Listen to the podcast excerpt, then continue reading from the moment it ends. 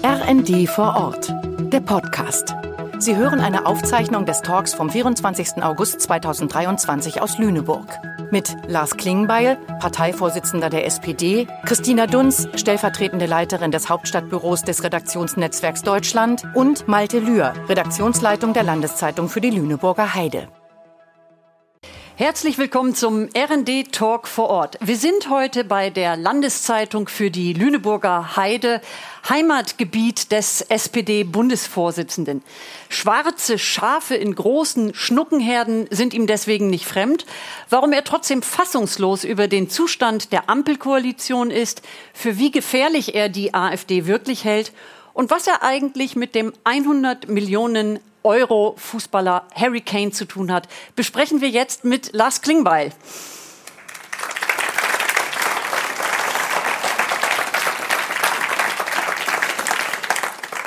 Guten Abend, Herr Klingbeil, nochmal sehr schön. Wir freuen uns, dass Sie da sind. Herzlich willkommen. Vielen Dank für die Einladung, für den netten Empfang und äh, ich freue mich mal wieder hier in Lüneburg zu sein. Und ein herzliches Willkommen auch an meinen Kollegen und Redaktionsleiter der Landeszeitung für die Lüneburger Heide, Malte Lühr. Vielen Dank, Christina. Herr Klingbeil, auch von mir ein herzliches Willkommen. Schön, dass Sie da sind. Ähm, ich freue mich aber auch sehr, dass Sie so zahlreich äh, den Weg gefunden haben hier an diesen schönen Innenhof mitten im Herzen von Lüneburg. Von daher herzlich willkommen auch von meiner Seite. Ich begrüße aber auch diejenigen, die jetzt per Livestream zugeschaltet sind und ich wünsche uns allen einen spannenden und vor allen Dingen informativen Abend. Und damit wären wir auch schon bei der ersten Frage, Herr Klingbeil. Und Sie können sich vorstellen, die hat auch einen aktuellen Hintergrund. Ähm, und zwar ist ja gestern ein Flugzeug über Russland abgeschossen worden. Wladimir Putin hat inzwischen bestätigt, dass ähm, Herr Prigoschin äh, dabei ums Leben gekommen ist. Das ist derjenige, der vor zwei Monaten gegen Putin gemeutert hat. Was wissen Sie darüber? Hm. Und sieht es so aus, ob, ob Putin sich an Prigoschin gerecht hätte? Also ähm, ich muss ganz offen sagen, dass ich hier weder bestätigen noch dementieren kann. Ähm, das äh, sind gerade nicht die endgültigen Informationen, die auch mir vorliegen. Und das, was Wladimir Putin äußert, ist jetzt nicht zwingend das, was ich glaube. Ähm, äh, trotzdem will ich, äh, will ich hier sagen, dass es natürlich sofort mir auch in den Kopf kam. Das ist jetzt eine Rache von Wladimir Putin an einen seiner ehemals besten Freunde, der in Ungnade gefallen ist, der sich gegen Putin aufgelehnt hat. Und es würde ja nicht verwundern, wenn am Ende die Geschichte genauso gekommen ist, dass Putin eben einen seiner ehemaligen Weggefährten ähm, weggeräumt hat. Und das zeigt ja, dass der Terror, den das System Putin nach außen macht, dass dieser Terror auch nach innen wirkt. Und ich finde, es zeigt eben auch deutlich, dass das System von Wladimir Putin Risse bekommt. Ähm, es geht nur noch mit brutaler Macht, es geht nur noch mit brutalem Terror, dass das System Putin aufrechterhalten wird. Und wenn das am Ende alles so stimmt, wie wir gerade vermuten, ist das ein weiteres Indiz dafür, dass ähm, dass Putin nicht mehr alles im Griff hat, dass Putin nicht mehr in Russland alles steuern kann, nur noch mit Terror und mit, mit Unterdrückung. Und das ist erstmal auch ein Zeichen, dass äh, ein bisschen ähm, auch Optimismus gibt, dass dort langsam dieses System Putin auseinanderfällt und wünschen würde ich es mir. Optimismus ist ein äh, wichtiges Stichwort. In der Ukraine selbst sieht es im Moment nicht danach aus, dass die Gegenoffensive wirklich so erfolgreich mhm.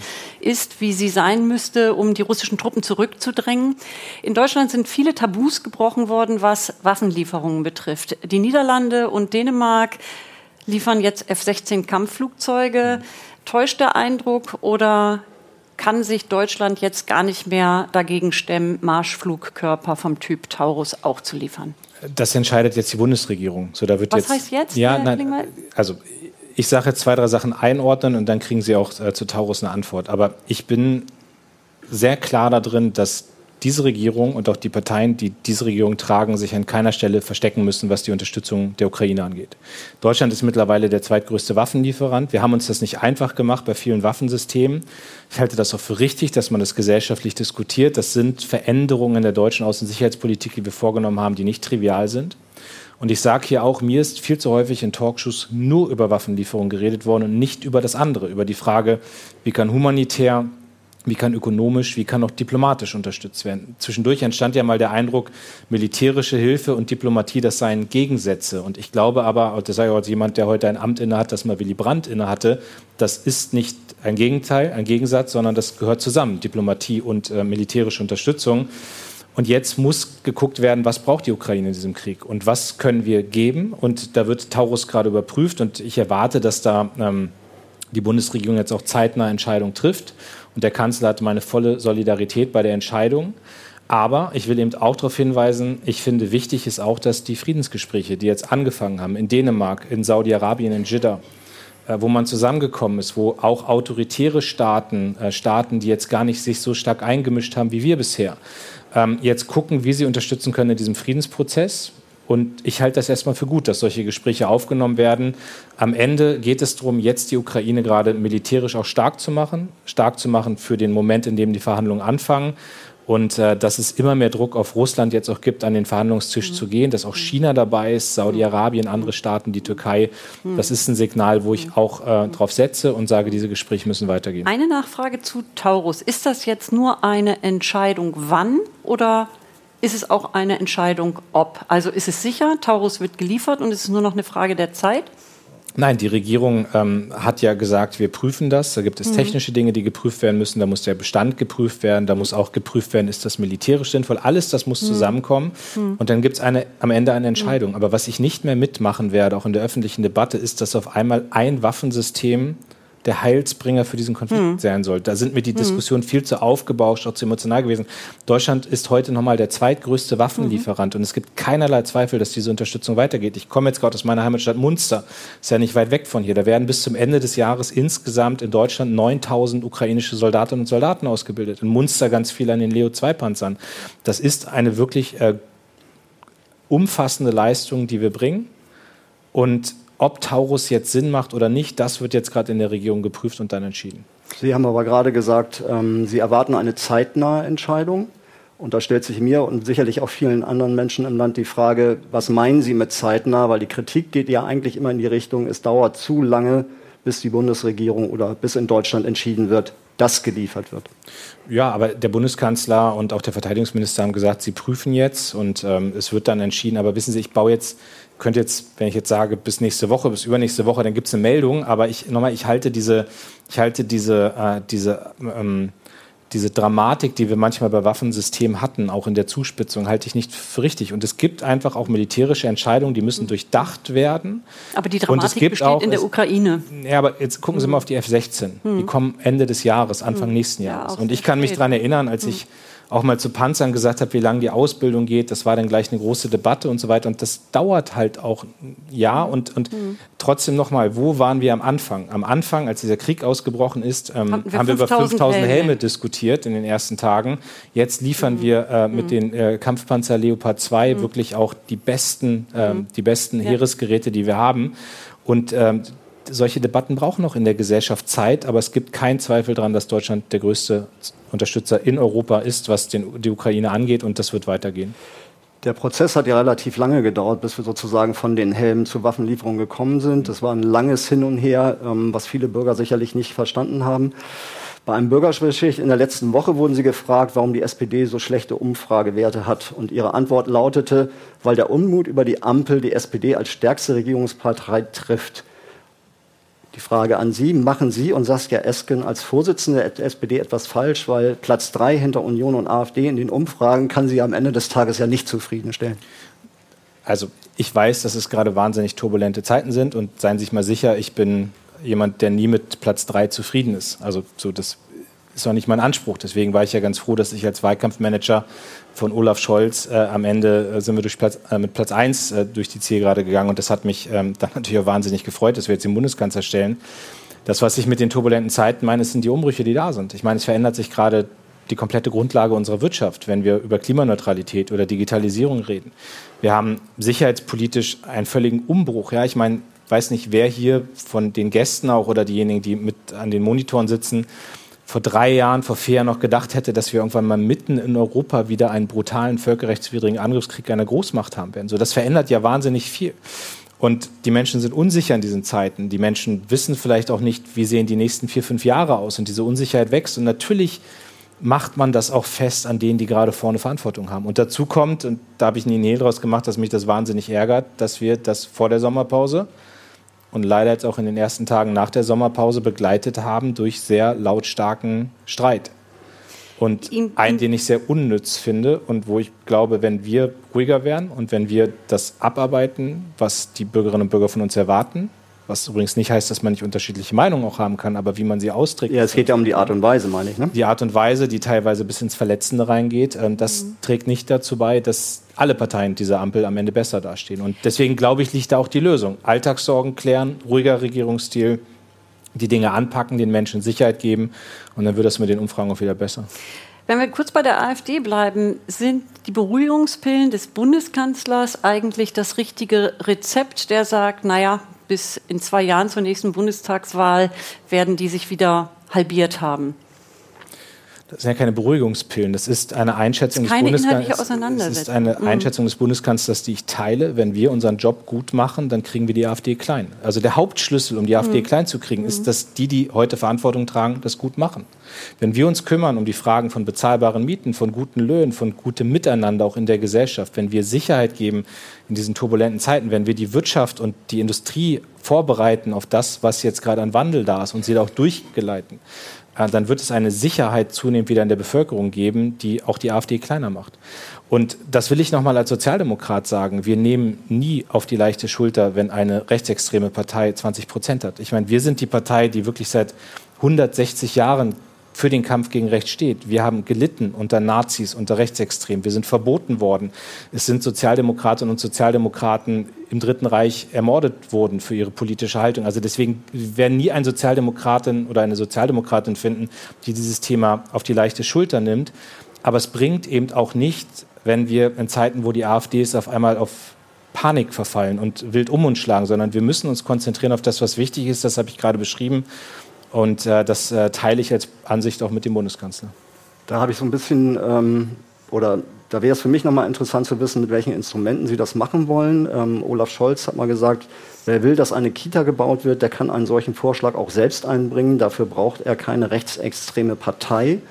Auf der anderen Seite ist es so, im Kreis Sonnenberg stellt die AfD jetzt erstmals einen, einen Landrat in Deutschland. Und die Frage, die sich da natürlich automatisch stellt, wird nun die SPD vor Ort solche Anträge zum Beispiel für den Bau einer Kita, für den Bau einer Kläranlage, einer Straße selbst arbeiten? Und die Frage könnte man theoretisch auch noch weiterspinnen. Aber wie will die SPD damit umgehen, dass plötzlich, sagen wir mal, in verantwortlichen Positionen AfD-Politiker sitzen? Ich muss eine demokratische Wahl akzeptieren, aber natürlich ist für mich klar, dass ein demokratisch gewählter AfD-Landrat kein Demokrat ist. Das ist eine rechtsextreme Partei. Und politische Mehrheiten als SPD, als CDU, als Grüne, als FDP muss ich ohne die AfD zustande bekommen. Das gilt bei uns im Bundestag, das gilt in Landtagen, dass man sich darum äh, kümmern muss, dass man nicht mit denen zusammenstimmt und nicht mit denen kooperiert, nicht mit denen Mehrheiten sucht. Und das ist das, was ich auch von meiner Partei erwarte. Und dass man die Idee hat, eine Kita zu bauen, dafür brauche ich keine AfD. Nee. Aber wenn es äh, jetzt so ist, die SPD macht dann einen eigenen Antrag, um, ein, also um etwas davon unabhängig zu haben. Und die AfD stimmt mit. Was machen Sie dann? Ich erwarte, dass meine Partei und jeder von 400.000 SPD-Mitgliedern niemals mit AfD-Politikern, die ja Rechtsextreme sind, mit denen kooperiert, mit denen Absprachen trifft, mit denen Verabredungen Aber mitstimmen können Sie. Die AfD kann, kann, mitstimmen ich mit kann nicht Antrag. verhindern, wie wer mhm. abstimmt. Sind wir dann nicht ganz kann, schnell im kann, Fall Thüringen und Kemmerich Ministerpräsident? Äh, in Thüringen und bei mhm. Kemmerich ging es um die Wahl eines Ministerpräsidenten. Die haben auch mitgestimmt. Und das sind, Berufspoli das sind, ja. nochmal, das sind Berufspolitiker. Mhm. Das ist nochmal noch eine Ebene anders mhm. als per Zufallsentscheidung vielleicht, die ich auch im Kreistag oder in Stadträten kenne, wo es ja manchmal gar nicht so diese klaren Mehrheitsverhältnisse gibt. Aber es ist schon ein, also das will ich schon nochmal sagen, auf Landesebene hinzunehmen, dass auf einmal jemand mit AfD-Stimmen zum Ministerpräsidenten mhm. gewählt wird. Und da hat Gott sei Dank ja auch mhm. sofort auch die Bundeskanzlerin damals sofort richtig reagiert und hat da die eigenen Leute zurückgepfiffen. Aber es muss doch klar sein, und darum geht es mir als SPD-Vorsitzender. Und wir hatten jetzt auch Fälle, wo es genau dieses Mitstimmen gab, wo auf einmal Sozialdemokratinnen und Sozialdemokraten Unterstützung oder in Zufallsentscheidungen auch auf AfD-Stimmen dann treffen konnten. Da sind wir sofort hinterhergegangen als Willy Brandt's oder die Landesverbände haben das getan. Da muss es sofort Widerspruch geben. Aber ich erwarte eine klare Haltung. Es darf keinerlei Absprachen, keinerlei Kooperation, keinerlei Verabredungen mit rechtsextremen Parteien gehen, die brauchen wir nicht, um in der Demokratie Jetzt gut zu sein. Finde ich aber diese kommunale Ebene und auch dieses Kita-Beispiel deswegen ganz spannend, weil da ja Folgendes passieren kann Jetzt nehmen wir mal den AfD-Landrat äh, im Kreis Sonneberg und der lässt von seiner Verwaltung erarbeiten, den Vorschlag, eine Kita zu bauen, obwohl das jetzt nicht unbedingt immer zwingend Kreisaufgabe ist. So. Dann wird dieser Vorschlag eingebracht, beispielsweise in den Kreistag. Und beim Bau einer Kita kann ich mir ja nicht vorstellen, dass dann die Abgeordneten der SPD gegen einen Kita-Bau stimmen. Der Vorschlag käme dann aber von einem AfD-Landrat. Wie ja, soll man damit umgehen? Sich, können sich Parteien zusammentun und können einen ähnlichen Vorschlag formulieren. Und wissen Sie, ich, ich verstehe natürlich auch, welchen Punkt Sie hinaus wollen. Und man ja. kann das jetzt im theoretischen sozusagen noch 75 Minuten können wir das jetzt diskutieren. Machen Aber am Ende komme ich dazu, ich brauche keinen AfD und keine AfD-Landrat und keine AfD-Kreistagsabgeordneten, um eine Kita zu bauen. Und ich möchte nicht, dass wir auf einmal anfangen, sowohl in der Presse vor Ort als auch in der politischen Haltung vor Ort, die AfD zu normalisieren. Das ist eine rechtsextreme Partei. Wenn die die Mehrheit haben, dann wird dieses Land ganz anders aussehen. Und wir wissen, wie das Land aussieht, wenn Rechtsextreme hier die Mehrheit haben. Und, und dann auf einmal, ja, dann geht es über den Kita-Bau, dann geht es über andere Dinge und auf einmal normalisiert man diese Partei. Und davor kann ich nur dringend warnen. Und ich glaube, dass die Kreativität und das Verantwortungsgefühl auch von denen, die vor Ort Verantwortung tragen, so groß ist, dass man nicht zu diesem Punkt kommen muss. Aber sind wir uns einig,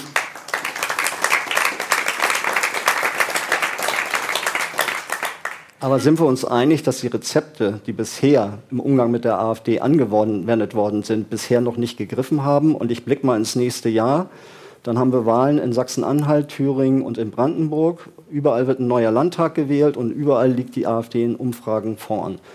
Frage an Sie. Hoffen Sie nun darauf, dass Sarah Wagenknecht eine neue Linke etabliert und äh, sich dadurch, sagen wir mal, die Umfrageergebnisse der AfD halbieren? Oder worauf soll das hinauslaufen? Also ich würde einen schlechten Job machen, wenn meine Hoffnung irgendwie bei Sarah Wagenknecht liegt, äh, in, in, jeglicher, wobei Familie Wagenknecht ja viel Erfahrung hat mit Parteigründung und Parteizerstörung und so weiter und so fort. Aber das ist nicht meine Baustelle. Gegen die AfD hilft erstens eine klare Haltung, eine klare Abgrenzung, mit denen arbeitet man nicht zusammen und das muss auch jeder deutlich wissen. Ich meine, die haben gerade auf ihrem Programmparteitag beschlossen, die wollen raus aus der Europäischen Union. Mhm. Es gibt keine arbeitnehmerfeindlichere Politik, als zu sagen, wir gehen raus aus der Europäischen Union die AfD hat gegen den Mindestlohn gestimmt. Also die müssen doch niemandem erzählen, dass sie eine Politik für Arbeitnehmerinnen und Arbeitnehmer und für die normalen Leute machen. Es gab gerade eine schöne Studie, die auch nochmal gezeigt hat, wenn die regieren und das umsetzen, was in dem Programm drin steht, dann ist das feindlich gegen die normalen Menschen in diesem Land. Ja, und, und, und das muss, man muss die deutlich inhaltlicher stellen. Wir führen viele AfD-Debatten jetzt auf dieser Metaebene. Aber mal reinzugucken, was wollen die eigentlich bei Rente, was wollen die eigentlich bei Klimapolitik, was, also wenn die überhaupt dran glauben, dass wir eine Klimapolitik brauchen, das wird ja von einigen auch negiert. Wie sieht denn deren Konzept gegen Fachkräftemangel aus? Wie sieht denn deren Konzept aus für eine Pflegepolitik? So, sie da auch mal übrigens auch mal journalistisch zu stellen, das wäre, glaube ich, etwas, was die AfD auch sehr schnell klein kriegen würde, weil die haben ja gar keine Antworten. Aber bisher, macht das, ja, keine, aber bisher machen das ja die demokratischen so, Parteien nicht mit der Aber Sie haben mich jetzt ja gefragt, mit welchen Konzepten. Mhm. Klare Haltung plus sie inhaltlich mal stellen, ohne diese mhm. Metaebene. Dann, glaube ich, liegt es nochmal daran, dass wir auf die Alltagssorgen der Menschen eingehen. Und ich finde, es muss auch ein politischer Stil dahinter stecken. Also gerade, weiß nicht, wie das hier in Lüneburg ist, aber ich merke das sehr viel, wenn ich jetzt gerade in diesen Tagen auf Sommertour bin, auch in meinem, in meinem Wahlkreis in der Lüneburger Heide. Manchmal entsteht ja der Eindruck, die in Berlin gucken so von oben herab. Und das ist gefährlich. Ja, den das Kontakt darf haben Sie hin und, und wieder verloren. Nicht, ja. Genau, ja, deswegen bin ich zum Beispiel ja. den ganzen Sommer unterwegs. Ich, also ich mache auch Hausbesuche. Und ich, ich, darf das mal einmal sagen, ich treffe dann auch Journalisten in Berlin, die mir sagen, wie kannst du denn als SPD-Vorsitzender Hausbesuche machen? Sie werden geduzt? Ja. Mhm. Doch, manche gibt es. Also wie kannst genau. du denn Hausbesuche machen? Und äh, das gehört doch mit dazu, dass ich mit den Bürgerinnen und Bürgern in meinem Wahlkreis rede und darüber spreche übrigens, was die bewegt. Und das hilft auch, um in Berlin Politik besser zu machen. Genau, deswegen jetzt mein Vorschlag. Wir kommen mal so ein bisschen von der Metaebene runter.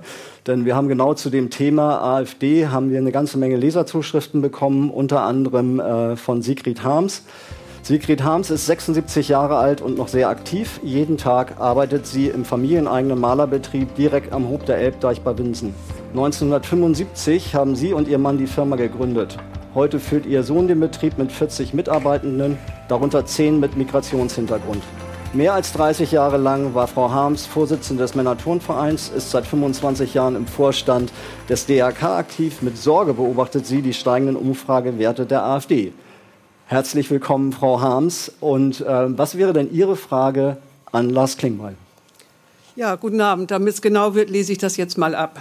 Herr Klingbeil, die AfD hat offensichtlich derzeit mehr Zulauf, weil viele Menschen mit dem ungehinderten Zuzug von Ausländern nicht einverstanden sind und aufgrund vieler Straftaten und anderen Vorkommnissen ausländischer Mitbürger auch zunehmend Angst haben. Und ein weiterer Grund dürfte auch die Finanzierung der Unterbringung sein, zumal dann, wenn es heißt, dass für viele Gänge kein Geld da ist, zum Beispiel Ausstattung der Polizei, der Schulen und so weiter.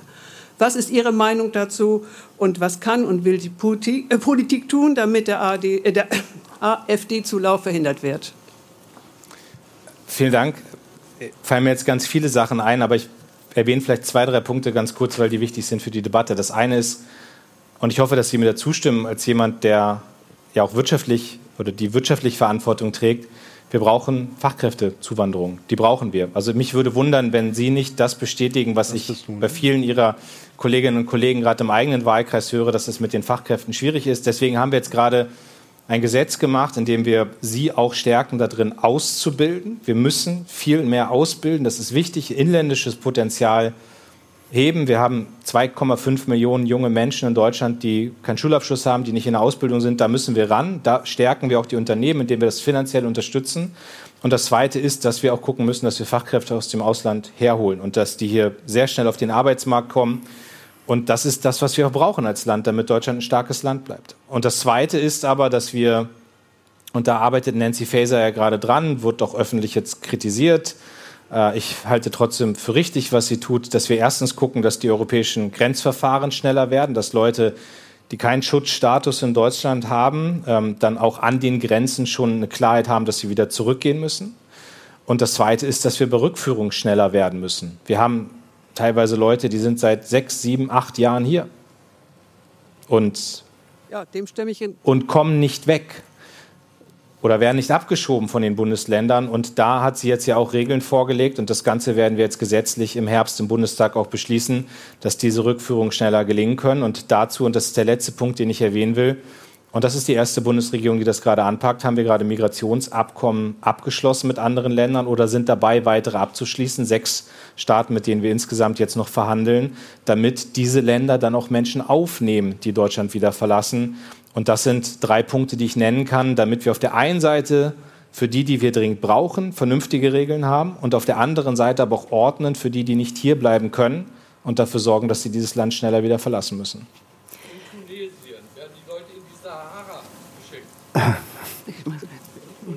Ähm, ja, wenn ich, ich nehme das gerne auf. Äh, das ist ja ein sehr kritischer Punkt. Ähm, mit Ländern wie Tunesien, die bei allem, was wir wissen, ähm, ja, unmenschlich ist zu wenig zu sagen mit den oder mit Flüchtlingen äh, umgeben, sie in die Wüste zurückschicken, sie verdursten lassen.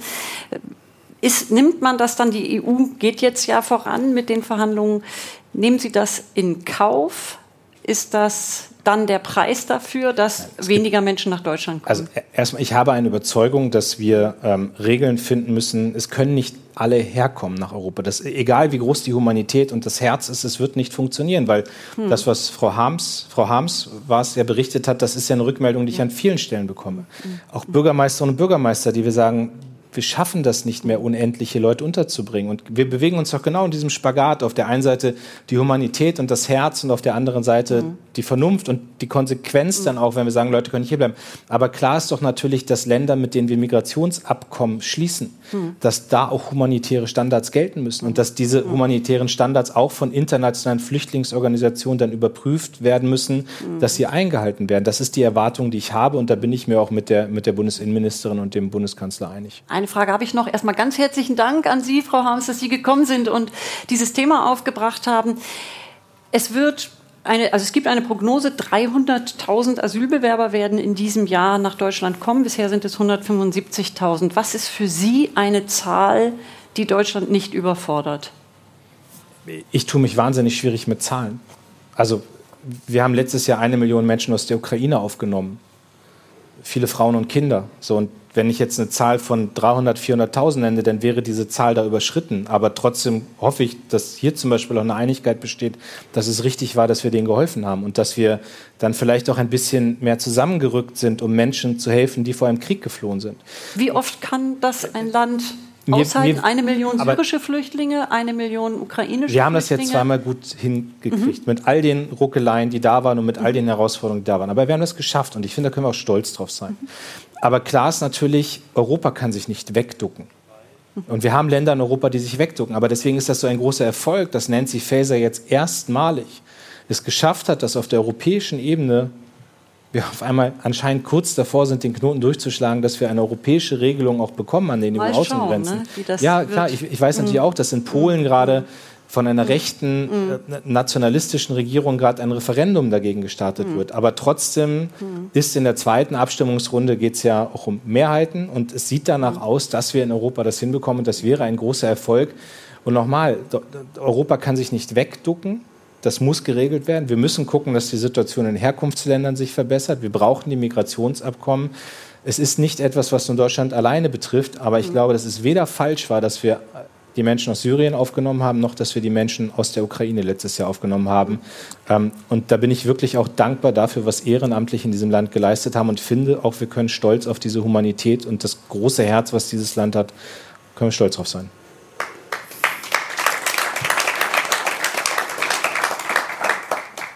Sie haben gesagt, wir leben in unruhigen Zeiten und äh, diese unruhigen Zeiten tragen zur Verunsicherung auch der Menschen bei. Ähm, da kommen wir zu einem nächsten Thema, das dann heißt Inflation und Konjunkturflaute. Auch das ist etwas, was sich, sagen wir mal, ähm, langsam aufgebaut hat, äh, sich ein bisschen verschiebt. Jetzt eher Richtung Konjunkturflaute. Ähm, und Sie sagen, das wichtigste Thema für Sie sei, dass der klimaneutrale Umbau der Wirtschaft gelingt. Wird das aber mit der Deindustrialisierung Deutschlands einhergehen oder wie stellen Sie sich den Prozess vor? Also für einen sozialdemokratischen Vorsitzenden kann ich sagen, auf gar keinen Fall. Aber ich nehme natürlich wahr, klar, es gibt Wirtschaftsweise, die sagen, gut, dann ist halt die Stahlindustrie weg und dann ist halt die Chemieindustrie weg und dann ist die Papierindustrie weg. Das wird niemals Position von einem Sozialdemokraten sein. Wir sind stolz auf die Industrie, auf die industrielle Wertschöpfung, die wir haben und wir kämpfen dafür, dass das hier stark bleibt. So deswegen führen wir gerade glaube, heute an niemandem vorbeigegangen, auch eine Diskussion über die Frage, wie kriegen wir die Strompreise in der Industrie, äh, für die Industrie so, dass die hier bleiben und nicht irgendwie dieser Lockung aus den USA auch folgen. Ähm, aber ich gebe mich damit überhaupt nicht zufrieden, wenn Industriearbeitsplätze hier drohen zu verschwinden und deswegen kämpfen wir dagegen an. Und ist, auch das will ich sagen, ist also zu sagen, wir stärken die Klimaneutralität in Deutschland oder wir stärken den Klimaschutz in Deutschland, weil die Industrie aus Deutschland verschwindet, ist ja eine totale Milchmädchenrechnung. Mhm. Also wenn die dann irgendwo in Osteuropa oder in China oder sonst wo produzieren und wir haben eine bessere Klimabilanz, aber ich bin mir ganz sicher, da wo die dann produzieren, ist das schlechter fürs Weltklima. Da sage ich, nee, da müssen wir es lieber hier machen, mit der Industrie zusammen. Und wenn wir eine Klimapolitik hinbekommen, die nicht auf Verbote setzt, sondern die auf Technologien, auf Innovationen, auf auf Dinge auch setzt, wo wir Weltmarktführer sein können und wo viele andere Länder dieser Welt sagen, das wollen wir auch machen, dann ist das eine riesige Chance für Deutschland. Und das ist der Weg, den ich gehen möchte. Wir ersparen Ihnen jetzt eine große Debatte über Verbote, sondern kommen direkt zum Industriestrompreis. Ja. Der Wirtschaftsminister möchte ihn, SPD-Bundestagsabgeordnete möchten ihn, der Kanzler bremst. Wie wird es ausgehen? Das werden wir jetzt. Nicht, nicht schon wieder zeitnah klären. Ne? nee, aber, nee, wir, also es muss ja beschlossen werden, die Frage, ob wir diese Stromsenkung hinbekommen bis mhm. zum Ende der Haushaltsberatung. Das ist ja sozusagen im Kontext der Haushaltsberatung mhm. muss es geklärt werden. Das heißt, mhm. kann Ihnen heute sagen, ich glaube, am 1. Dezember wird der Bundeshaushalt beschlossen. Bis dahin muss es geklärt sein. Ob es jetzt zeitnah ist oder nicht, müssen Sie, äh, müssen Sie für sich entscheiden. Aber das ist der Klärungspunkt. Bis dahin haben wir eine Gewissheit, ob der Industriestrompreis kommt. Was braucht ich habe sehr dafür? gute Argumente, wie ich finde, mhm. warum wir den brauchen. Mhm. Und ähm, mhm. ich nehme mir jetzt mal vor, die, die noch skeptisch sind, zu überzeugen. Also den Kanzler zu überzeugen. Aber ich brauche da keinen lauten Streit ja, oder ja, keine Konfrontation. Ja. Ich brauche einen Austausch über über fachliche Argumente. Es gibt Bedenken, die stehen im Raum. Das wissen Sie. Kann das über den Wirtschafts- und Stabilisierungsfonds mhm. finanziert werden? Mhm. Ist das EU-Beihilferechtlich in Ordnung? Mhm. Es gibt eine Skepsis, sozusagen, ob man den Ausbau der Erneuerbaren dann bremst. Da finde ich, hat die Fraktion heute einen sehr guten Vorschlag gemacht, indem sie sagen, wir knüpfen das an Bedingungen für den Ausbau. Und das muss jetzt unter vernünftigen Leuten geklärt werden. Geben Sie einen Tipp ab. 1. Dezember, der Bundeskanzler für den Industriestrompreis? Äh, nochmal, ich finde, ich habe sehr gute Argumente auf meiner Seite mhm. und ich habe ja auch zum Beispiel bei der Gas- und Strompreisbremse, für die ich vehement gekämpft habe und wo am Anfang auch nicht alle dafür waren, gesehen, dass es und das ist dann vielleicht manchmal weniger dieser öffentliche Streit mit Beleidigungen und wo man sozusagen mit einer Zeitungsschlagzeile die jagt die nächste, sondern da setzt man sich dann irgendwann mal an den Tisch, zum Beispiel im Koalitionsausschuss und dann wird das Ganze mal vernünftig. Und dann sitzt man nach 30 Stunden und sagt, jetzt machen wir keinen Industriestrom. Ja, das wäre meine Frage gewesen. Worum, worum geht es denn? Und das ist ja die entscheidende Frage. Und da bin ich mir mit dem Kanzler sogar einig. Wir haben in Deutschland zu hohe Strompreise. Und wenn wir sehen, wie die internationale Lage gerade ist, dann sehen wir in China Staatskapitalismus, ja, die pumpen richtig Geld in ihr System rein, um industriepolitisch voranzukommen. Auf der anderen Seite jetzt Joe Biden mit dem Inflation Reduction Act, wo ich übrigens finde, das ist gut, dass die Amerikaner auch anfangen, sich jetzt um Klimaneutralität zu kümmern und da auch was machen wollen. Aber die nehmen halt 450 Milliarden in die Hand und sagen der Industrie, wir unterstützen euch auf dem Weg in die Klimaneutralität und ihr müsst jetzt hier die Innovation auf den Markt bringen. So und, und jetzt können wir hier sitzen und zugucken und dann kommt ein CEO und ein Betriebsrat nach dem nächsten und sagt mir, okay, jetzt ist wieder eine Investitionsentscheidung für Deutschland gebremst, hm. weil wir gehen in die USA. Hm, genau. So und wir werden in fünf, in zehn, in 15 Jahren werden wir das hier noch merken. Industrie, hm. die weg ist, kommt ja. nicht mehr zurück. Ja. Und an Industrie hängt der Mittelstand, hängen die Familienunternehmer, hängen ganze Wertschöpfungsketten dran. Und deswegen sage ich, wir dürfen nicht zulassen, dass Industrie hier in Deutschland verschwindet, weil es das Land und den Wohlstand und das Zusammenleben in diesem Land über Jahrzehnte negativ verändern wird. Und deswegen kämpft die SPD um jeden Industriearbeitsplatz. Ich versuche es noch mit einer anderen äh, Frage. Im Koalitionsvertrag steht, dass die Schuldenbremse wieder eingesetzt wird. Wenn Sie sich entscheiden müssten zwischen wichtigen Zukunftsinvestitionen und der Schuldenbremse, wären Sie dann auf der Seite der Zukunftsinvestitionen? Ja, selbstverständlich. Also Schuldenbremse weiter aussetzen.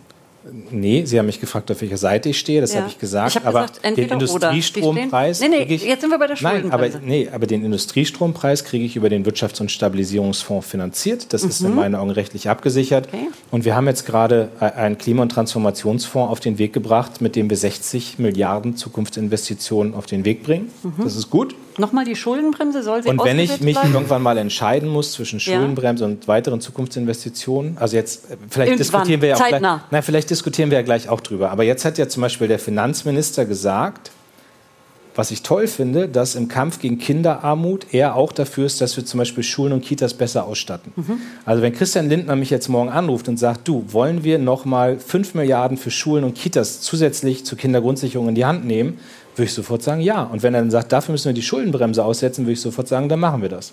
Wir tickern das mal gleich an Herrn Lindner weiter, ja. dass er sich diese 5 Milliarden schon mal zurechtlegt. Genau, aber wir haben heute Abend auch einen Gast da, ähm, der kennt sich wunderbar aus und sehr gut aus in Wirtschaftsfragen. Geboren und aufgewachsen ist Rainer Knorr im Landkreis Lüneburg. Der Region fühlt sich der Adlenburger sehr verbunden, greift in seiner Freizeit gerne auch mal zur Trompete. Gleichzeitig kommt Herr Knorr viel in der Welt herum. Er ist Chefeinkäufer für die Werke eines weltweit agierenden Maschinenbauunternehmens mit Sitz in Düsseldorf. Herr Knorr führt Teams auf fast allen Kontinenten, hat rund acht Jahre im Ausland gelebt und ist seit 25 Jahren regelmäßig in China unterwegs. Von Berufswegen messe ich die internationale Wettbewerbsfähigkeit jeden Tag, sagt er. Herzlich willkommen, Herr Knorr. Welche Frage würden Sie dann an Herrn Klingbeil gerne loswerden? Und ich glaube, das waren einige, die Sie gestellt hatten, aber eine wird uns zunächst einmal reichen. Danke, Herr Thiel, für die Vorstellung. Herr Klingbeil, schönen guten Abend. Frau Dunz, guten Abend.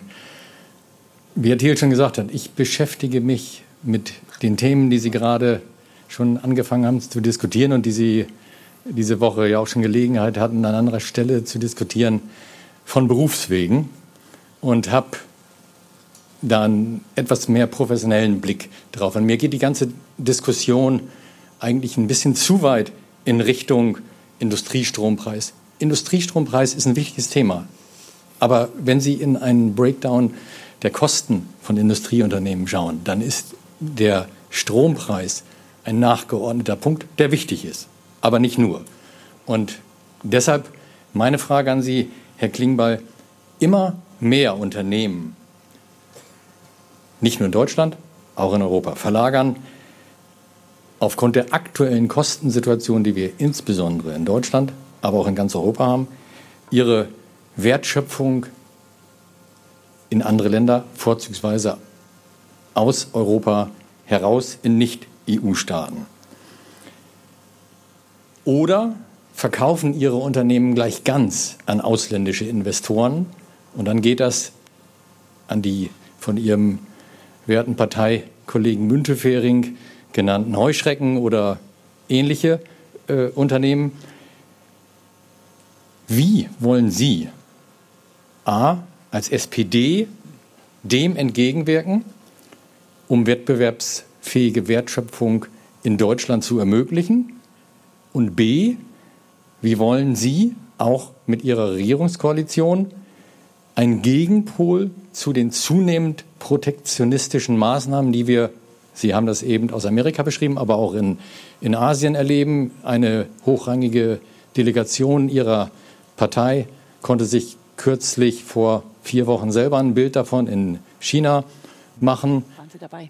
Wie wollen Sie damit umgehen, um das, was Sie eben auch schon gesagt haben, eine zukunftsfähige Wirtschaft, die auch den nächsten Generationen hier ihr Auskommen ermöglicht in Deutschland, sicherstellen. Also Herr Knorr, vielen, darf ich direkt davon? Aber, äh, vielen Dank. Ähm, und ich gebe Ihnen recht, der Industriestrompreis ist ein Baustein. Er ist nicht der einzige, aber übrigens, ich habe, glaube ich, im letzten halben Jahr zehn Industrieunternehmen besucht, größere, kleinere, ganz große. Ähm, Industriestrompreis war immer unter den Top 3. War immer das Thema unter den Top 3. Deswegen ist ein Baustein die Frage Strompreise. Ausbau der erneuerbaren Energien gehört dazu. Der zweite Punkt, da haben wir gerade auch schon kurz drüber geredet, ist die Frage von Fachkräften. Halte ich für einen ganz wichtigen Punkt. Haben wir jetzt eine Gesetzgebung auf den Weg gebracht, die, ich bin ganz sicher, die wahnsinnig unterstützen wird in den Fachkräften. Wir müssen jetzt noch die Willkommenskultur schaffen, damit die Leute auch kommen. Aber von der Gesetzgebung her geht es jetzt. Der dritte Punkt ist die Frage der Planungs- und Genehmigungsbeschleunigung. Halte ich für wahnsinnig wichtig, wenn ich mit CEOs zusammensitze, mit Betriebsräten. Das ist einer der häufigsten Punkte, wie lange Sachen dauern. Das vierte, Bürokratie, hängt unmittelbar mit dem dritten zusammen. Marco Buschmann ist jetzt dran, will demnächst ein großes Bürokratieentlastungsgesetz. Und ich würde mir wirklich wünschen, dass wir da mal auch den Knoten durchschlagen, weil wir haben viel zu viel Bürokratie in diesem Land. Alle reden davon und wir müssen das jetzt machen. Und ich habe ein Vertrauen darauf, dass es gelingt. Und das fünfte ist der ganze Bereich der öffentlichen Investitionen. Private plus öffentliche Investitionen. Aber wir müssen Infrastruktur ausbauen, Digitalisierung, wir müssen Straße, Schiene ausbauen. Das halte ich für ganz wichtig, dass wir diesen Bereich der Investitionen stärken. Und der sechste Punkt sind die Rohstoffe. Auch das ist für die Industrie wahnsinnig wichtig. Wir brauchen endlich eine vernünftige Rohstoffstrategie. Wir sind zu abhängig von manchen Ländern. Und Sie haben ja selbst die China-Expertise und wissen, wie kritisch das dann sein kann, sicherlich auch für den Wirtschaftsbereich, in dem Sie sind. Und, und das will ich dann schon sagen, weil Sie ja auch mich als Politiker ansprechen, aber ich gebe es mal zurück, nicht an Sie persönlich, aber an Unternehmen stellvertretend. Wenn wir diese Verlagerung nach China haben, dann muss jeder wissen, auch welches Risiko man geht. Bei Russland haben viele gerufen nach Unterstützung. Man hat sich da in Abhängigkeiten reinbegeben, unternehmerisch, aber auch politisch. Aber bei China muss jetzt jeder wissen, was droht in dem Moment, wo China Taiwan angreift. Und da kann es diese Absicherung aus der Politik für diejenigen, die jetzt hingehen, wegen ein paar Cent oder ein paar Euro mehr, kann es dann nicht mehr geben. Also jeder Unternehmer muss heute wissen, auch was es bedeutet, wenn der Konflikt mit China sich verschärft, dass dann nicht mit Steuergeldern unter die Arme gegriffen werden kann, so wie das bei Russland an vielen Stellen der Fall war. Deswegen erwarte ich auch, dass Unternehmen, die heute im Ausland diese Verlagerung haben und gerade in China dann auch investieren, dass die sich auch so aufstellen, dass sie notfalls auch ohne China können. Das ist das, was ich zurückgeben will an der Stelle. Vielen Dank, Herr Knorr, äh, für Ihren äh, Beitrag. Ich würde eine Sache noch zu Taiwan fragen. Wie dramatisch sehen Sie die Situation im Moment, dass diese Gefahr wirklich droht, dass neben einem Krieg gegen die Ukraine China noch Taiwan attackiert? Ich kann da nur spekulieren, aber also Knorr hat es ja gerade angesprochen. Ich war ja Leiter dieser Delegation in China und natürlich haben wir da auch über die außen- und sicherheitspolitische Situation geredet. Und mein Eindruck ist, dass China, ähm, dass China das nicht plant oder das nicht will, aber ich kann nicht in die Glaskugel gucken. Und wenn es bei Russland doch einen Fehler gab, war, dass wir Russland-Politik so gemacht haben, wie wir sie gerne gehabt hätten, aber nicht in unterschiedlichen Szenarien gedacht haben. Und deswegen müssen wir uns darauf vorbereiten, dass der Zeitpunkt kommen könnte, wo China Taiwan angreift. Und, und, das kann, und, das kann, und das kann manchmal ja durch ganz dumme Zufälle passieren. Also wenn der, der Zeitpunkt, als ich in China war, war der, ähm, wo in dieser Taiwan-Straße, glaube ich, ein ein amerikanisches und ein chinesisches Boot fast mhm. kollidiert sind und es mhm. gab keinerlei Kontakt zwischen denen. Es mhm. gibt auch keine Kontakte zwischen den Regierungen, mhm. wie man mit so einem Notfall umgeht. Und deswegen mhm. kann man auch manchmal da reinstolpern in, in weltpolitische Krisen.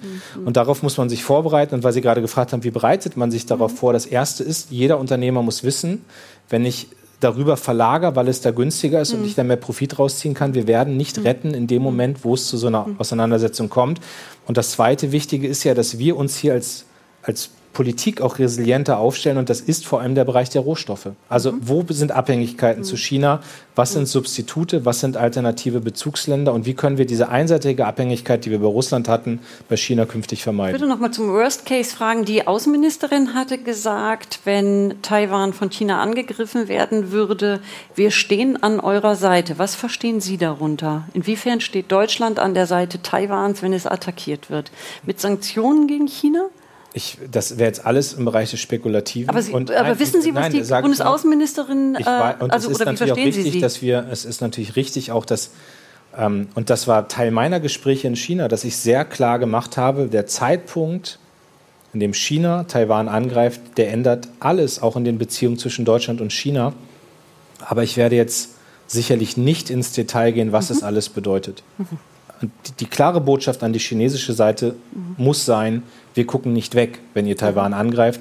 Mhm. Und das habe ich bei meinen Gesprächen mhm. äh, deutlich und unmissverständlich gesagt. Das hat der Bundeskanzler gesagt und das hat auch die Bundesaußenministerin gesagt. Und was haben die gesagt? Vielen Dank für den Hinweis? Oder? Nee, haben, also natürlich ist das der Moment, wo die auch begreifen, dass wir das ernst meinen. Mhm. Und diese Ansprache, sage ich jetzt auch mal selbstkritisch, ist bei Russland an vielen Stellen in den letzten Jahren nicht passiert. Okay. Deswegen das heißt, am Kern geht es, ohne dass wir ins Detail gehen, aber schon darum zu sagen, es gibt eine klare Strategie der Bundesregierung im Umgang mit diesem Konflikt zwischen China und Taiwan. Es gibt eine klare Haltung. Es gibt eine klare Haltung und natürlich ist meine Erwartung auch an die Bundesregierung, ich habe gerade den Bereich Rohstoffe genannt, dass wir nie wieder in einseitige Abhängigkeiten rutschen, wie das bei Russland der Fall war. Und das muss jetzt vorbereitet werden und dafür ist die China-Strategie ja nur noch auf den Tisch gelegt worden. Themenwechsel, harter Schnitt. Wir haben Anfang Juli ein Interview geführt. Da haben Sie gesagt, wir sollten das Ehegattensplitting oder Sie sollten das Ehegattensplitting als Regierung abschaffen und lieber das Elterngeld äh, komplett erhalten. Wir haben auch zu diesem Thema viele Zuschriften bekommen. Ich auch. Äh, wir haben uns ähm, mal das angeguckt, was uns äh, Leute geschrieben haben, denen, die jetzt unter diese Grenze 150.000 zu versteuerndes ähm, Einkommen an Euro betrifft, also von 300.000 auf 150.000.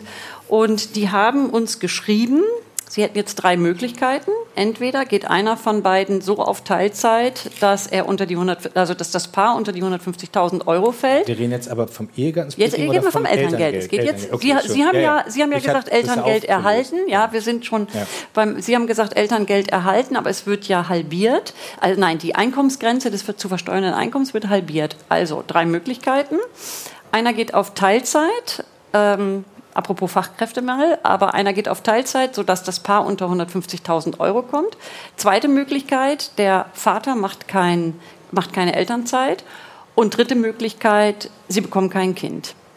Wo ist der Fortschritt dieser selbsternannten Fortschrittskoalition? Naja, gar nicht. Also deswegen habe ich das ja auch kritisiert. Und äh, ich, also jetzt ist natürlich, und ich weiß ja, wie das manchmal ankommt, wenn du sagst, jetzt verhindert der Chef der Sozis, sagt jetzt was dagegen dass Leute mit 150.000 Euro zu versteuerndem Jahreseinkommen kein Elterngeld mehr bekommen sollen. Und deswegen habe ich in diesem Interview darauf hingewiesen, dass das Elterngeld ja nie eine steuerpolitische mhm. Maßnahme ist, sondern da ging es um die Frage Gleichstellung. Und da ging es um die Frage, wie kriegen wir das hin, dass partnerschaftlich Kinder großgezogen werden. Und da mhm. bleibe ich auch bei. Dafür mhm. ist das Elterngeld wichtig. Haben Sie schon mal mit und, Frau Paus gesprochen? Und ich, nee.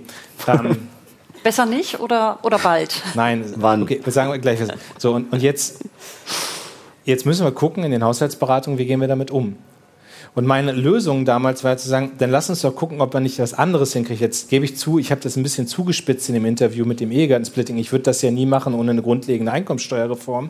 Aber ich finde schon, auch das Ehegattensplitting sorgt ja auch dafür, dass Frauen zu Hause bleiben, dass das irgendwie mit der Partnerschaftlichkeit nicht so vernünftig funktioniert. Das erhöht übrigens auch, muss man sagen, ganz wichtiges Argument nochmal, das, ähm, das Risiko der Altersarmut, gerade für Frauen. Also wenn man sich dann irgendwann scheiden lässt, weil die Ehe vielleicht doch nicht so glücklich ist und die Frau ist die ganze Zeit zu Hause geblieben, weil es in der Ehe steuerlich lukrativer war, dann hat die Frau am Ende das Armutsrisiko.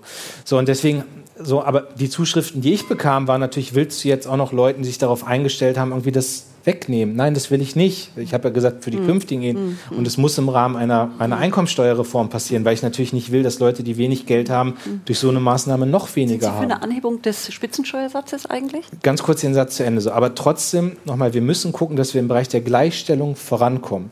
Weil Frauen, mhm. und das sind vor allem Frauen, wir brauchen die für den Arbeitsmarkt auch. Und wir müssen mhm. gucken, dass nicht über, über das Steuerrecht auf einmal noch Frauen vom Arbeitsmarkt weggehalten werden. Und wir müssen gucken, dass es zwischen Männern und Frauen gerechter zugeht. Und ja. dafür ist dieser Ansatzpunkt da.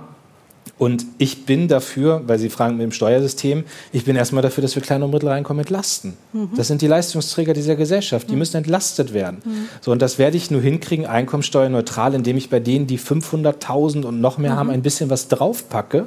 Mhm. Und das verkraften die auch. Mhm. Aber so bleibt diese Gesellschaft auch zusammen, indem ich wirklich Leuten, die gerade jeden Tag aufstehen, arbeiten gehen, fleißig sind und sehen, wie Inflation bei ihnen ganz viel auffrisst, so, und das hatten wir im Wahlprogramm schon drinstehen. Jetzt verrate ich kein Geheimnis, dass es an einem Koalitionspartner gescheitert ist, dass wir das nicht im Koalitionsvertrag drin haben, dass wir diese Einkommensteuerreform machen, wo wir oben ein bisschen was draufpacken und kleinere und mittlere Einkommen entlasten. Aber ich habe als sozialdemokratischer Vorsitzender ja meine, meine Programmatik und meine grundlegende Haltung nicht aufgegeben mit diesem Koalitionsvertrag. Und deswegen bin ich natürlich dafür, dass starke Schultern mehr tragen und dass gerade die Leistungsträger dieser Gesellschaft mit kleineren und mittleren Einkommen entlastet werden. Und da werde ich so lange für kämpfen, bis wir das irgendwann mal durchgesetzt haben. Glauben Sie, Sie werden sich mit Ihrem Vorschlag durchsetzen, das Elterngeld nicht anzutasten? Oder kämpfen Sie überhaupt dazu? Dafür, ja, da kämpfe ich für. Das, da ist die SPD-Fraktion, hat, da gibt's ja, selbst Linden hat ja gesagt, da reden wir noch mal drüber. Mhm. Also so, und das wird natürlich mit jetzt. Frau Paus, mit der Familienministerin? Ich weiß nicht, wer, wie gut die beiden miteinander reden gerade. Ja, ja, ja, genau, genau, deswegen. Ich habe wahrgenommen, dass da bestimmte Spannungen sind.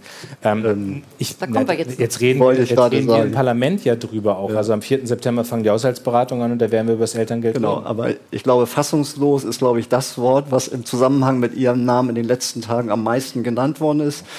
Und es meint eben genau diesen Streit zwischen Lisa Paus, der Familienministerin, und dem Finanzminister Christian Lindner. Und äh, die Frage, die sich vielleicht viele stellen, ist, ähm, hat denn diese Koalition aus diesem Zerwürfnis über das Heizungsgesetz denn gar nichts gelernt? Oder welche Lehren haben Oder welche Lehren haben Sie daraus gezogen, genau? Also ich habe für mich ganz viele Lehren daraus gezogen, nämlich, dass wir das nach der Sommerpause anders machen. hat gut geklappt. Und jetzt habe ich gemerkt, dass der Kreis derjenigen, die das auch so sehen wie ich, noch nicht bei 100 Prozent liegt. Da arbeiten Sie dran. Ich, ich bin ein gnadenloser Optimist und habe Zuversicht und glaube ja auch, dass es für alle besser ist, wenn man das, also nicht nur für uns, sondern vor allem für die Bürgerinnen und Bürger besser ist, wenn wir das anders machen. Mhm. Und deswegen rücke ich doch nicht von meinem Kurs ab, aber ich mache da kein Hehl draus. Das hat mich wahnsinnig geärgert und das habe ich auch öffentlich gesagt. Ja, und jetzt kann man sagen, darfst du was nicht sagen, aber doch, das war mir ein Anliegen, das mhm. genau in diesem Moment so zu formulieren. Mhm. Und wissen Sie, wenn, wenn der Eindruck entsteht, man dreht sich nur um sich selbst in der Regierung, dann macht das auch viel Vertrauen kaputt. Mhm. Man hat häufig den Eindruck, dass SPD und FDP besser können als äh, SPD und Grüne. Sie haben äh, viel zum Wachstumschancengesetz, haben wir von der SPD gehört. Nicht so wahnsinnig viel beim Thema Kinderarmut. Warum kommt da von Ihnen nicht mehr? Das müssen Sie mir jetzt sagen. Wo, also wir haben ein Konzept vorgelegt mit der mhm. Kindergrundsicherung. Das in, der Entschuldigung, in der Auseinandersetzung zwischen Frau Paus und Herrn Lindner um die Kindergrundsicherung? Boah, ich finde eine Ansage des Bundeskanzlers, dass jetzt endlich mal ein Konzept vorgelegt werden soll. Ja, das war ja der, vor der Sommerpause. Ja, aber das ist ja eine klare Ansage von einem Sozialdemokraten. Also das mehr geht ja gar nicht. Ja. Er ist aber ein mhm. Sozialdemokrat. Ja. Also darf Sie ja, daran erinnern. Das, das, danke, danke. Ab und zu muss man daran erinnert werden, nee, nee, nee, was, was, diese Frage betrifft. Ja. Also Sie meinen alles in Butter. Sie haben also, sich genügend positioniert. Also, was heißt, kommt von der SPD mehr? Heißt das, ich soll mich jetzt an öffentlichen Streit und diesem Hickhack da beteiligen? Nö, Sie hätten, nein, was, mich, was mich gewundert was hatte, ist, nee, ist Sie, haben, Sie haben mich jetzt auch was gefragt. Also ja, ich, nein, ich, okay, ich habe mich gewundert, ich habe mich gewundert, dass in diesem Streit zwischen Frau Paus und Herrn Lindner nicht die Position eingenommen wurde von der Sozialdemokratie. Natürlich gehen äh, bis zu fünf Millionen Kinder in Armut in Deutschland überhaupt nicht und natürlich dürfen wir nicht den Eindruck erwecken, wir machen vergleichsweise für die Wirtschaft viel, aber für die Kinder äh, da zu wenig. Und da habe ich gedacht, äh, der Ärger, Ihr Ärger, den haben Sie geäußert, aber an, an der Sache wurde ja nicht wirklich geschraubt harter Widerspruch. Also wirklich auch, weil an diesen, also wir, wir, haben jetzt seit Monaten so einen Streit, wo 12 Milliarden weniger, nein, geht nicht und so weiter. Aber dann kommt auf einmal ein Rolf Mütze nicht um die Ecke und hat mal eben, was kaum jemand vorher geahnt hatte, die größte Kindergelderhöhung in der, also seit langem in der Geschichte der Bundesrepublik Deutschland durchgesetzt. Und das ist ja ein ganz zentraler Bestandteil der Kindergrundsicherung. Also der hat nicht irgendwie laute Sprüche gemacht und hat keine Beleidigung und Konfrontation geliefert, aber der hat in der Sache dafür gesorgt, dass wir durch Kinderzuschlag und Kindergelderhöhung jetzt jedes Jahr sieben Milliarden mehrlich für Kinder ausgeben. Und, und die rechnen ist, und, Sie ja und, schon in die Gründe in ja, die, die, die gehören ja mit rein. Also in das Konzept des Kindergeldes, äh, der, der Kindergrundsicherung gehört mhm. der Kindergeld und Kinderzuschlag mit rein. Mhm. Und wissen Sie, mir ist ein Politiker lieber, mhm. der in stillen und leisen Verhandlungen sieben Milliarden für Kinder erreicht, als welche, die mit öffentlichem Krawall die Republik unterhalten, aber am Ende nichts für Kinder tun. Also das ist ja auch vielleicht ein anderer Politikstil.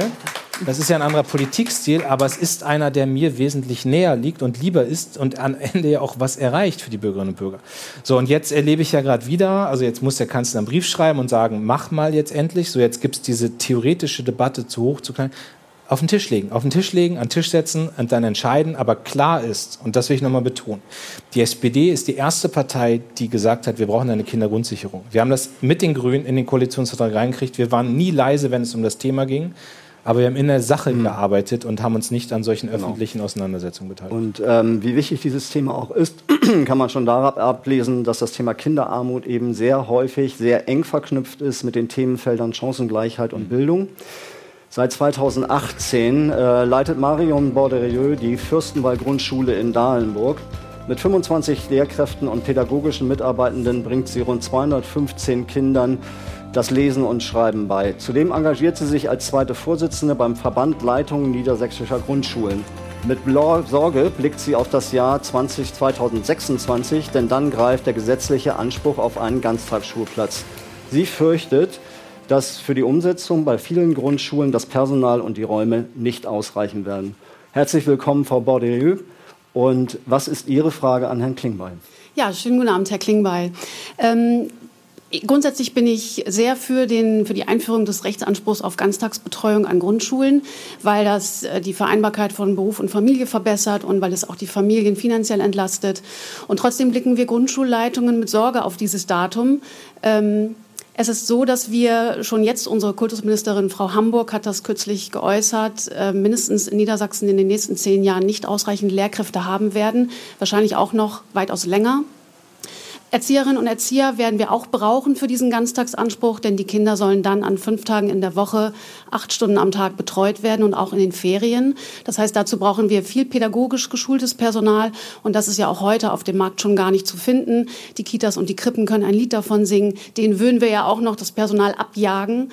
Ähm, so meine Frage an Sie lautet, wie möchten Sie denn sicherstellen, dass A, das Personal zur Verfügung steht und B, auch die räumlichen Voraussetzungen geschaffen sind. Viele Grundschulen, die, die ich leite, gehört auch dazu, haben Räumlichkeiten, die sind an den Schulalltag von vor 20, 30 Jahren angepasst. Äh, da gibt es Klassenräume und vielleicht noch einen Musikraum und einen Werkraum. Aber in einer Ganztagsschule in diesem Umfang brauchen wir viel mehr Räumlichkeiten. Spielezimmer, Ruheräume, Bewegungsräume, Mensen, das muss alles äh, gebaut werden. Allein in Niedersachsen gibt es 1600 Grundschulen. Wie wollen Sie sicherstellen, dass die ab 2026 so aufgestellt sind, dass sie diesen Ganztagsanspruch auch umsetzen können? Und eine dritte Frage möchte ich noch hinterher schieben. Ähm, Glauben Sie, dass wir an dem Prinzip des Föderalismus im Bildungsbereich festhalten können angesichts der großen Herausforderungen, gerade im Bereich der Grundschule, Inklusion, die zurückgehenden Kompetenzen, die wir immer wieder in den Studien feststellen? Ähm, ist es da noch sinnvoll, am Föderalismus im Bereich Bildung festzuhalten?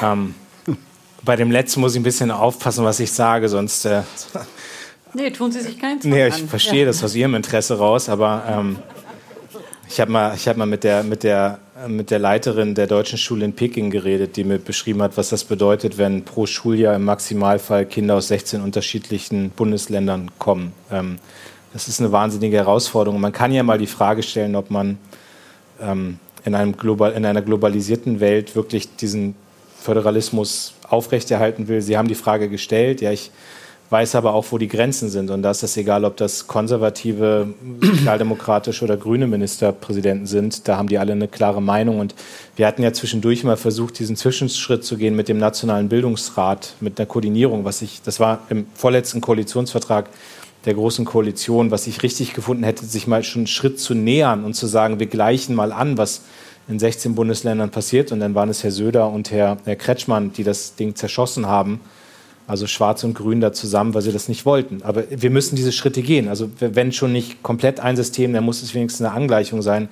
Da bin ich bei Ihnen. So, und was jetzt den Rechtsanspruch auf Ganztagsschule angeht, das, Sie wissen das, was ich jetzt sage, aber ich will es einmal sagen, wir reden von 2026, ich habe der schrittweisen Einführung. So deswegen, es muss und das wird auch nicht so sein, dass 2026 ja alle vier Klassen in der Grundschule schon da drin sind, sondern ich glaube, wir fangen mit der ersten Klasse an und bis 2029 soll das dann für alle Klassen sein. Und Sie haben ja auch gerade gesagt, im Grundsatz her stimmen Sie dir noch zu, dass das passieren muss, weil es viele gesellschaftliche Gründe gibt, weswegen wir diesen Weg Richtung Ganztagsschule gehen. Das, was wir als Bund machen, und auch das mussten wir uns hart erkämpfen, ist ja, dass wir zum Beispiel drei Milliarden für die äh, für die äh, Unterstützung bei dem Bauen und bei der Sanierung ausgeben dürften. Aber das ist so. Wir werden als Bund auch unterstützen mit 1,3 Milliarden bei der Frage der, äh, der betrieblichen ähm, also Kosten.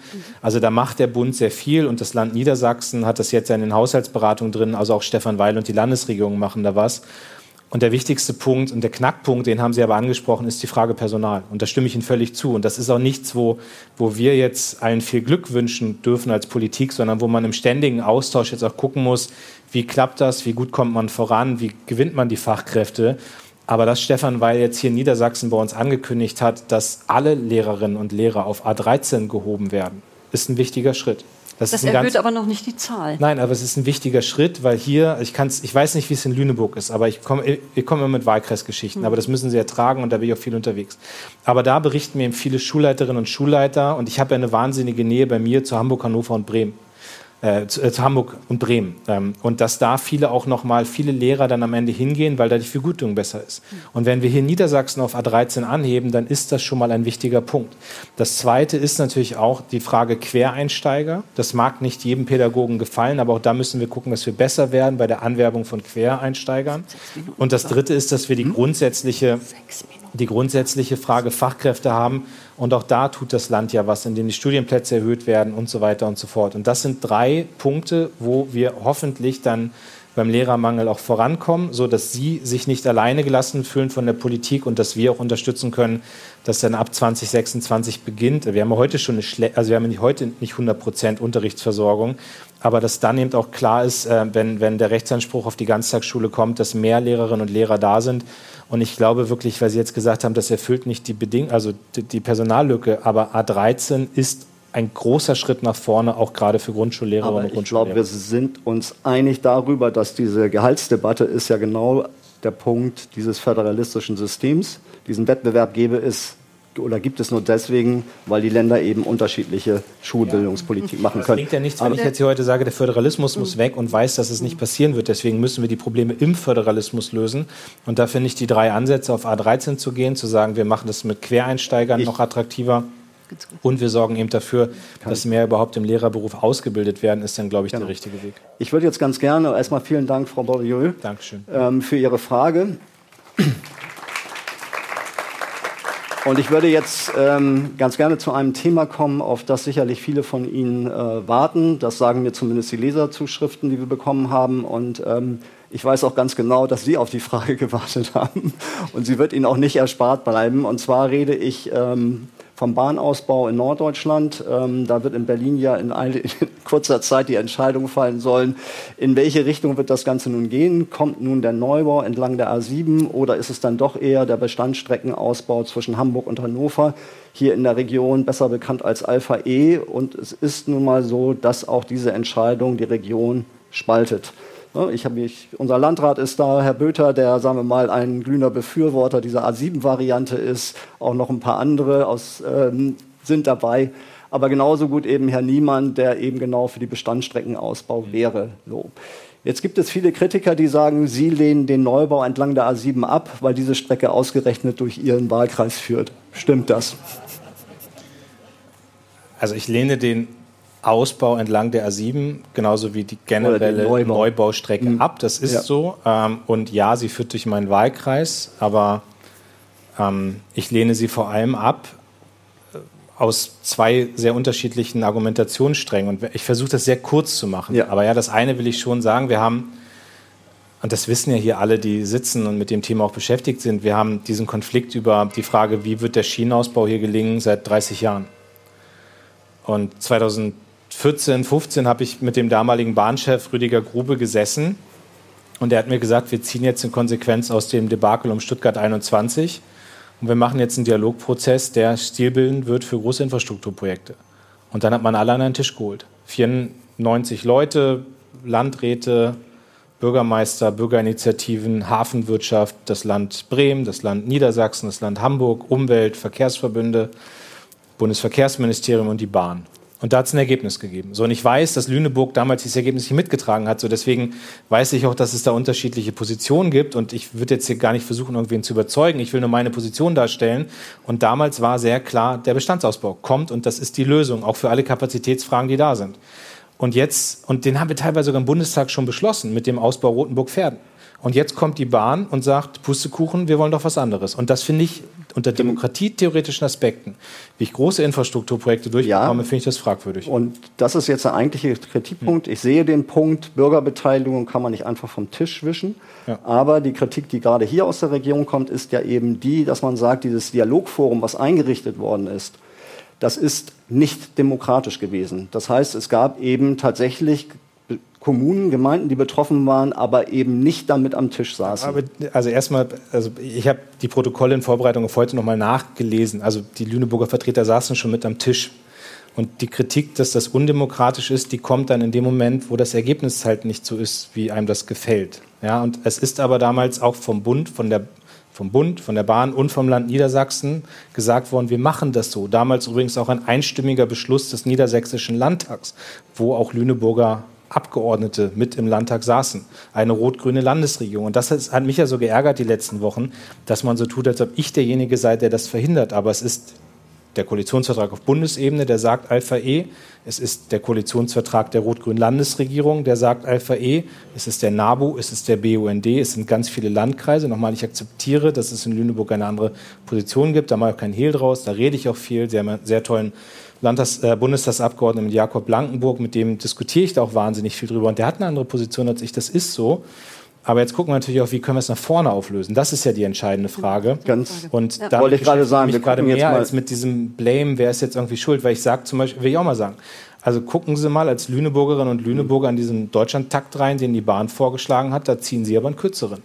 Also das hat Olaf Lies jetzt nochmal festgehalten. Bei dem Deutschlandtakt, den die Bahn gerade vorschlägt, ist Lüneburg nicht mehr so gut an die überregionale Bahn angebunden, wie das heute der Fall ist. Und ich finde das bin jetzt bei einem genau bin jetzt eigentlich beim ganz spannenden Punkt, ähm, weil es vor ein paar Monaten hier mal eine Veranstaltung gab. Da war der Fahrgastverband Pro Bahn eingeladen.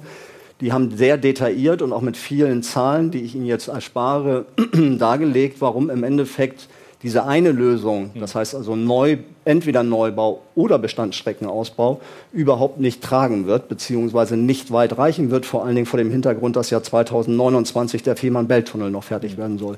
Und die haben klipp und klar gesagt, eigentlich müsste es beides geben, den Neubau an der A7 und den Bestandsstreckenausbau, zumal ja die Bestandsstrecke ab 2026 generalsaniert wird. Hm. Wäre das für Sie eine Option? Und jetzt geht nur Ja oder Nein? Nee, nee das mache ich nicht. Ja, Nein ist bei so einem Thema, auch mit der Berichterstattung, die wir gerade haben, zu verkürzt. Und deswegen will ich Ihnen drei Punkte sagen, die für mich gelten. Das erste ist, wir brauchen jetzt diese Generalsanierung. Und da kann sehr, sehr viel aus dem Alpha-E-Konzept umgesetzt werden.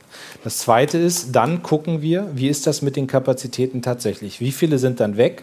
Und da bin ich für jede, ich verweigere mich keinerlei Diskussion, werden. Diskutiere ich gerne nochmal. Und dann gucken wir und dann gehen wieder alle an einen Tisch und dann wird diskutiert, reicht es, um die Kapazitäten, die wir dann haben, wirklich zu erfüllen oder muss noch was gebaut werden? Und das Dritte ist, dass wir uns dann auch diese Zeit nehmen, einen Deutschlandtakt aufzustellen, der nicht einfach nur irgendwie von der Bahn entworfen ist, sondern der größer aufgestellt ist und wo zum Beispiel auch die Interessen der Lüneburger, aber auch die Interessen des Heidekreises mit drin sind und nicht einfach von der Bahn was oben drüber gestülpt wird. Und wenn wir diese drei Schritte gehen, glaube ich, kriegen wir sogar einen Konsens hier in der Region hin. Aber das Wichtige ist, dass wir jetzt erstmal darauf drängen, dass die Generalsanierung kommt. Und das ist auch das Wichtigste, um jetzt schnell zusätzliche Kapazitäten auf der Schiene zu schaffen. Und das hilft übrigens auch dem Klimaschutz am schnellsten. Also wenn die Neubautrasse ist das, was ich höre, 2045 käme und da ist noch nicht ein Raumordnungsverfahren drin und die ganze Klagewelle auch noch nicht, dann rede ich von 2050 oder sogar noch später und die Generalsanierung kann ich die nächsten zehn Jahre umsetzen. Jedenfalls nicht zeitnah. Und damit sind wir schon bei unserer beliebten Rubrik zehn Fotos und zehn kurze Fragen. Ähm, Jetzt müssen wir noch einmal das. Ähm, fangen wir an mit dem ersten Foto. Sehen denn alle die Fotos? Ja, ich schaue. Ja. Genau. Ja, krass. Man kann sehr deutlich erkennen, dass Sie Gitarre spielen. Und äh, unsere Frage an Sie wäre, wenn Sie sich aus eine Band aus Ihren Kabinetts, aus den Kabinettsmitgliedern zusammenstellen dürften, wer wäre mit dabei und spielt welches Instrument? Boah, das ist jetzt schwierig. Also wahrscheinlich würde ich auf jeden Fall Paus und Lindner gerade einbinden. An die das Pauke. Das hätte so teambildende Maßnahmen. Ähm, ja, ich weiß nicht, ob Scholz wäre, glaube ich, nicht so gut als Sänger. Würde ich eher spannend finden. Meditativ würde ich das nennen. Ja, ich, also, nee, ich mache was mit Paus und Linden alleine. gucken. Und Instrumente tauschen wir durch. Das ist dann fürs Teambuilding ganz gut. Wer singt? Ich habe ja früher gesungen. Ähm, aber ich weiß nicht, ob ich das. Ich habe aber da, da, darf ich eine Anekdote erzählen? Haben wir dafür die Zeit? Ja. Ich habe ja mal mit, auch mit Noripo Musik gemacht. Das war, das war wirklich schön. Nein, also es gab damals einen Bundestagskollegen der Linkspartei, der aufhörte, Paul Schäfer. Ähm, der, ja. der verteidigungspolitische Sprecher, Sie kennen ihn vielleicht. Ja. Der hörte auf und dann haben wir eine Bundestagsband gegründet und da war drin Elke Hoff von der FDP, die hat ähm, gesungen, Rainer Arnold von der SPD hat Schlagzeug gespielt, äh, Paul Schäfer und ich haben Gitarre gespielt und Omid Noriport gerappt. Können Sie mal vormachen? Nee, Eine kleine ich habe äh, Noripur hat ja gerappt, nicht ich. Aber, Aber unsere, unsere Vorband, und das ist jetzt noch mal schöner, war damals Anmai Kantereit ähm, oh. die, äh, die ähm, äh, sozusagen befreundet waren mit dem, Paul, äh, mit dem Sohn von Paul Schäfer, damals noch eine junge Schülerband aus Köln. Mhm. Und die haben da im Bundestag gespielt und Jahre später saß ich mal mit Henning May von Anmai Kantereit zusammen und er erzählte mir, dass er mal im Bundestag gespielt hat und dann stellte ich fest, dass Anmai Kantereit unsere Vorband war. Also ich habe Erfahrungen da drin in, in der Musik und Politik, ähm, aber ich, ich müsste eine Band noch mal genauer zusammenstellen, aber wie gesagt, Linden und Paus wären dabei. Die sind wunderbar. Dann kommen wir schon zum nächsten Foto. Herr Klingbeil mit Piercing, bitte. Krass. Mhm. Also einmal mit Piercing, haben Sie auch mal gekifft? Weiß ich nicht mehr. ähm, ja, das, da, da war ich, äh, ähm, das habe ich irgendwann mal gemacht, weil mein Zug Verspätung hatte. Also war ich am Bahnhof, nee, wirklich im Bahnhof in Hannover. Kiff, ich, Kiffen oder nein, Piercing? Im Bahnhof in Hannover und der Zug hatte irgendwie eineinhalb Stunden später und dann kam ich irgendwie auf die Idee, mir da irgendwo in so einem Laden so ein Piercing stechen zu lassen. Und das blieb auch ein paar Jahre drin. Als ich dann, als ich dann in den Bundestag kam, 2005, ich bin kurz nachgerückt, habe das vorhin schon erzählt, war damals übrigens auch, ähm, ein paar Genossen habe ich doch hier gesehen, auch mit, mit Hedi Wegener war ja damals die Abgeordnete und ich war dann aber auch quasi mit in diesem Wahlkreis, weil meine Heimatort Munster mit dazugehörte. Äh, da war ich mit diesem Piercing im Bundestag und war wahnsinnig genervt, weil alle mich ja nur auf dieses Piercing angesprochen haben. Also das war so Bild und Fokus und alle berichteten über der Reichstagsrocker gepierste Parlament war die Überschrift. Und keiner hat mich gefragt, so wie heute, ne, wie findest du das mit Kiffen? Nee, ja, Kiffen auch, aber wie findest du das mit Einkommenssteuer und Bürger, hm. also Bürgerversicherung war damals ein Riesenthema. Alles so, aber es ging immer nur um mein Piercing. Und dann bin ich 2005 wieder raus nach dieser vorgezogenen Neuwahl aus dem Bundestag und habe dieses Piercing rausgezogen und habe gesagt, wenn ich nochmal irgendwann wieder Politik mache, dann nicht mehr auf mein Äußeres angesprochen werden, sondern nur noch über Inhalt. Und das hat jetzt ganz gut geklappt. Ähm, 2005 ist ein ganz gutes Stichwort. Ähm, das leitet nämlich quasi über zum nächsten Bild, was wir haben. Ähm, und meine Frage an Sie wäre, können Sie sich an diese Situation noch erinnern? Da ist ja Hedi Wegener, genau. Da ist unter anderem die damalige Bundestagsabgeordnete der SPD aus Lüneburg, Hedi Wegner, genau. Ja. Also ich, ich kann mich nicht daran erinnern, aber ich sehe hinten das Stichwort Wehrpflicht und wahrscheinlich haben wir damals auch ja, hier das dann war, über das Wehrpflicht war, das war tatsächlich hier in Lüneburg und äh, wir sind uns auch da das erste Mal tatsächlich begegnet. Ähm, Sie als ehemaliger Zivildienstleistender und gerade in den Bundestag nachgerückter Abgeordneter haben äh, diskutiert mit unter anderem dem Kommandeur der Lüneburger Aufklärer damals über die Abschaffung der Wehrpflicht. Und irgendwann ist dem damaligen äh, Oberbürgermeister aus Lüneburg, Ulrich Metke, ähm, der selber Zeitsoldat war, mehr oder weniger der Hals geplatzt. Der ist dann aufgestanden und hat gesagt, Herr Klingbeil, werden Sie erstmal trocken hinter den Ohren, dann können wir auch über solch gewichtige Themen reden. Aber das erinnern Sie nicht mehr. Also, nee, also ich erinnere mich an manche hitzige Gespräche mit Uli Metke. Ja, schon. Der war ja immer ein Freund von deutlicher Aussprache. Aber nee, da hatte ich mich vielleicht schon an ihn gewöhnt, als die Situation war. Kommen wir zum nächsten Bild. Aber Ende habe ich mich ja durchgesetzt. Muss man auch noch sagen, Wehrpflicht ist ja abgeschafft worden. Also, Ja, bestimmt. genau, ausgesetzt, nicht ja. abgeschafft. Ja, stimmt, ausgesetzt. Sie haben recht. Ja, Mit Pferd. Können Ja. Sie reiten? nee. Warum haben Sie dann Pferdgeschenk gekriegt? Äh, also das muss ich vielleicht hier kurz aufklären. Das ist ein äh, Gastgeschenk, das ich in Ulaanbaatar, also in der Mongolei, äh, bekommen habe, ähm, weil dort besondere Gäste des Landes als besondere Geste, und das ist die höchste Form des Geschenks, ist ein Pferd. Ähm, ja. meine beiden Nichten waren sehr traurig, dass ich das nicht mitgebracht habe nach, nach Soltau, wo sie leben, sondern ähm, das lässt man dann da. Und äh, haben Sie noch Kontakt zum Wissen, wie es ihm geht? Lebt es Also noch? ich schreibe äh, Nachrichten mit, äh, dem, mit, dem, ähm, mit dem Premierminister in der Mongolei. Also wir schreiben uns ab und zu, äh, aber ich habe jetzt lange nicht gefragt, wie es dem, Dem Pferd, Pferd geht. geht. Ja, aber Okay. kann ich mal machen. Aber das war, also kurz nachdem ich dieses Selfie gemacht habe, ist das Pferd total durchgedreht. Also das war, Wahrscheinlich deshalb. An wem lag's? nee, da hat jemand versucht, auf einem Pferd zu reiten noch danach. Das ist ein bisschen schief gegangen. Der ist runtergeschmissen worden und dann sind die Pferde alle so durchgedreht. Also da war es noch ruhig. Also ich hatte anscheinend eine beruhigende Wirkung auf dieses Pferd. Na gut. Sie sind ähm, Mitglied im Verwaltungsbeirat des FC Bayern München. Und ähm, Hand aufs Herz, 100 Millionen Das ist Euro. der, der Zeitpunkt, wo es total Applaus gibt im Publikum. Aber Ja, hier nicht unbedingt zwingend. Nicht hier, äh, genau. da, sehen wir, da sehen wir sie mit Rudi Völler und Hansi Flick. Aber mal Hand aufs Herz. 100 Millionen für einen einzigen Spieler wie Harry Kane. Können Sie das irgendwie mit, Ihrem, mit Ihrer sozialdemokratischen Seele vereinbaren? Also meine sozialdemokratische Seele sagt, das geht nicht, aber mein Bayern München Herz sagt, das ist schon ziemlich cool. So und ähm, ist, ja, also ich, ich, ja, da bin ich halt Fußballfan und freue mich, dass der Chef der englischen Nationalmannschaft hergekommen ist, nachdem jetzt alle mal gesagt haben, die Bundesliga ist nicht mehr attraktiv und das ist ja für die ganze Liga auch gut, dass der da ist und so. Aber klar, 100 Millionen ist eine krasse Summe. Also ich war jetzt beim Spiel gegen Bremen und saß so zwei Plätze neben dem Bruder von Harry Kane und habe dann nur gedacht, so krass, der hat jetzt gerade hier, der ist ja noch sein Manager, also in der Politik geht das ja nur bei der CSU, dass Ja. man Verwandte beschäftigt, aber im Fußball ist das, ist das normal. ähm, und gedacht, gut, der hat den jetzt für 100 Millionen hier gerade verkauft und hat wahrscheinlich den Deal seines Lebens gemacht. Und dann schoss er noch eigentlich das aufhören. und dann war alles gut. Ja. Wir haben dann noch eine zweite Frage zu diesem ähm, oder zum FC Bayern. Wer nicht auf dem Bild ist, ist Aufsichtsratsmitglied Karl-Heinz Rummenigge. Nachdem Spaniens Fußballpräsident Rubialas die WM-Spielerin Hermoso auf den Mund geküsst hat, sagte Rummenigge, Rummenigge das ist absolut okay. Hm. Wie finden Sie das? Ich finde es überhaupt nicht okay.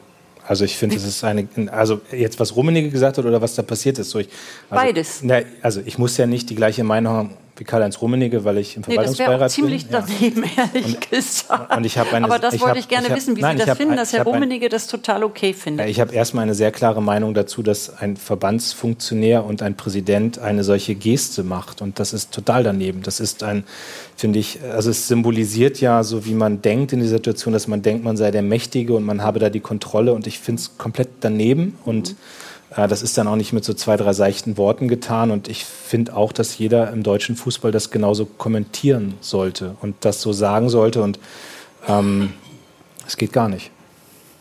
Beides nicht. Weder Nochmal, ich habe ja gerade gesagt, ich Ja. wünsche mir, dass Mhm. jeder im deutschen Ja. Fußball das auch so klar sagt. Gut. Ähm, ich glaube, eine Frau kann sehr gut selbst entscheiden, wer sie auf den Mund küsst oder nicht. Und da darf sich kein Fußballfunktionär und kein Präsident rausnehmen, dass man da über die Frau erhaben ist. Und das war genau das, was symbolisiert Mhm. wurde. und was er gezeigt hat und wie er anscheinend auch denkt. Und ich finde, ähm, das gehört sich im Jahr 2023. Die hat sich vorher auch schon mhm. nicht gehört, mhm. aber jetzt erst recht nicht. Und mhm. ähm, eigentlich darf das nicht konsequenzenlos bleiben. Okay. Kommen wir zum nächsten Foto. Das ist am Tag nach der Klatsche aus Karlsruhe gegen das Gebäudeenergiegesetz, das Sie im Schweinsgalopp durch den Bundestag bringen äh, wollten. Sie sehen alle drei sehr betreten auf. Das ist aber nett formuliert. ja. genau. Können Sie noch mal kurz den Gemütszustand schildern? Nee, der, also Ende wir, der Koalition. Wir sehen so aus, wie wir uns fühlen in dem Moment. Ja, das, mm. also mm. war nicht gut. Und mm. also Was war nicht gut, dass Karlsruhe das gestoppt hat oder dass Sie das so schnell durch den Bundestag kriegen wollten?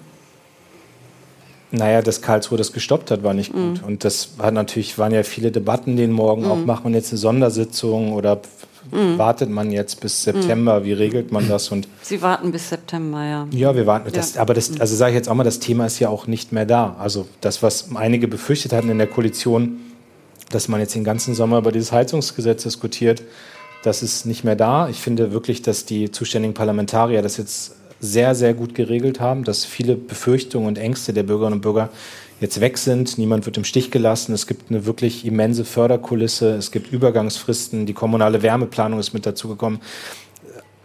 Das sagt dieser Gesichtsausdruck da nicht auf diesem Foto, dass ich sehr zufrieden mit dem Gesetz bin. Aber natürlich war klar, das ist jetzt irgendwie kurz vor der Sommerpause noch mal einmal so ein Haken und das mhm. macht nicht happy. Ja, und das wir hätten uns da nicht zu dritt hinsetzen sollen. Das habe ich im Nachhinein auch analysiert für mich. Vielleicht auch ein bisschen anders gucken. Hm, wir werden ja, mal gut, aber also das sage ich jetzt auch mal. Sie können von einem Politiker nicht erwarten, dass der acht Stunden im Parlament sitzt und die ganze Zeit dauergrinst. Also wäre auch komisch. Ja, so. Ich meine, da muss man sich daran gewöhnen, dass man heute in jeder Situation irgendwie fotografiert und geknipst wird. Und ich bin nicht ja. derjenige, der so ein Grinsen implementiert hat. Also. Wenn Sie acht Stunden so gucken würden, würde ich es mir schon zu denken geben. Wir werden noch mal ein Stück weit geschichtsträchtig. Ähm, Wahrscheinlich hat einer von der AfD geredet, das kommt noch mit dazu. ähm, auf dem nächsten Bild sehen wir zwei Vorgänger von Ihnen ähm, im Amt, und zwar Willy Brandt im Hintergrund und Martin Schulz. Ähm, Frage, was haben Sie von Willy Brandt gelernt?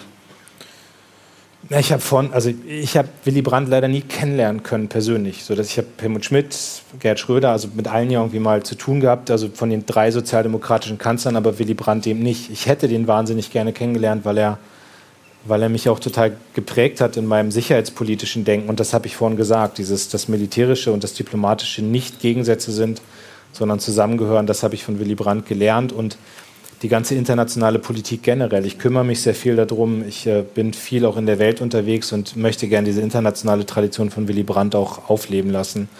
Und da hat er mich schon sehr geprägt. Martin Schulz kennen Sie? Gibt es auch etwas, was Sie von ihm gelernt haben? Naja, Martin Schulz hat mich zum Generalsekretär gemacht und wir sind sehr befreundet bis heute, stehen eigentlich wöchentlich im Austausch und ist ein großartiger Mensch ähm, und Martin Schulz symbolisiert für mich den, den bedingungslosen Willen nach einem starken Europa und auch den Kampf gegen rechts. Also diese Szene mit Berlusconi, wie er den aus dem Parlament rausgeschmissen hat, die hat sich gerade wieder gejährt und das ist schon eine sehr bedeutungsvolle Szene, auch für die Martin Schulz steht. Mhm. Jetzt kommen wir zu den letzten drei Fotos. Da brauchen wir kurze Antworten. Was haben Sie von Gerhard Schröder gelernt? Auch wahnsinnig viel. Also mache ich keinen Hehl draus, dass er meinen Weg wahnsinnig geprägt hat und ich auch wirklich finde, dass er ein sehr prägender Kanzler war. Das Nein zum Irakkrieg war eine der wichtigsten historischen Entscheidungen in der Geschichte der Sozialdemokratie. Mhm. Habe allerdings auch von ihm gelernt, dass man nach der Kanzlerschaft äh, ziemlich falsche Wege gehen kann. Und deswegen war auch wichtig, dass ich mich stellvertretend für die gesamte SPD äh, von ihm auch politisch öffentlich distanziert habe. Olaf Scholz kennen Sie sehr gut. Foto 9. Und für, von Ihnen wollen wir gerne wissen, ähm, welche Seiten, glauben Sie, bleiben den Bürgerinnen und Bürgern von Scholz verborgen? Olaf Scholz ist gerade mit der Ampel dabei, dieses Land wahnsinnig, wahnsinnig zu verändern. Vieles, was liegen geblieben ist in den letzten Was bleibt Ihnen verborgen? Verborgen. Verborgen. verborgen. Was bleibt Ihnen verborgen? Ja Eine verstanden. kurze Antwort, ja. Nee, also der ist so, wie er ist. Also, also das, was Sie als Bürgerinnen und Bürger öffentlich sehen, das sehe ich in der internen Sitzung auch. Der versteckt nichts. Wir kommen zum letzten Bild. Sie als Bäcker, was und wen würden Sie sich gerne backen? Also das Foto gibt es, weil ich Brotbotschafter bin in diesem Jahr, so ein Ehrenamt, was ich angenommen habe, was wahnsinnig viel Spaß macht. Und also was würde ich mir gerne backen? Also klingt total altmodisch und man sagt das so leicht daher, aber gerade ist das Wichtigste Frieden. Und den, weiß nicht, ob man ein das backen kann, aber es, ja, ein es großes Schlusswort. Ganz, ganz herzlichen Dank, Herr Klingbeil. Es war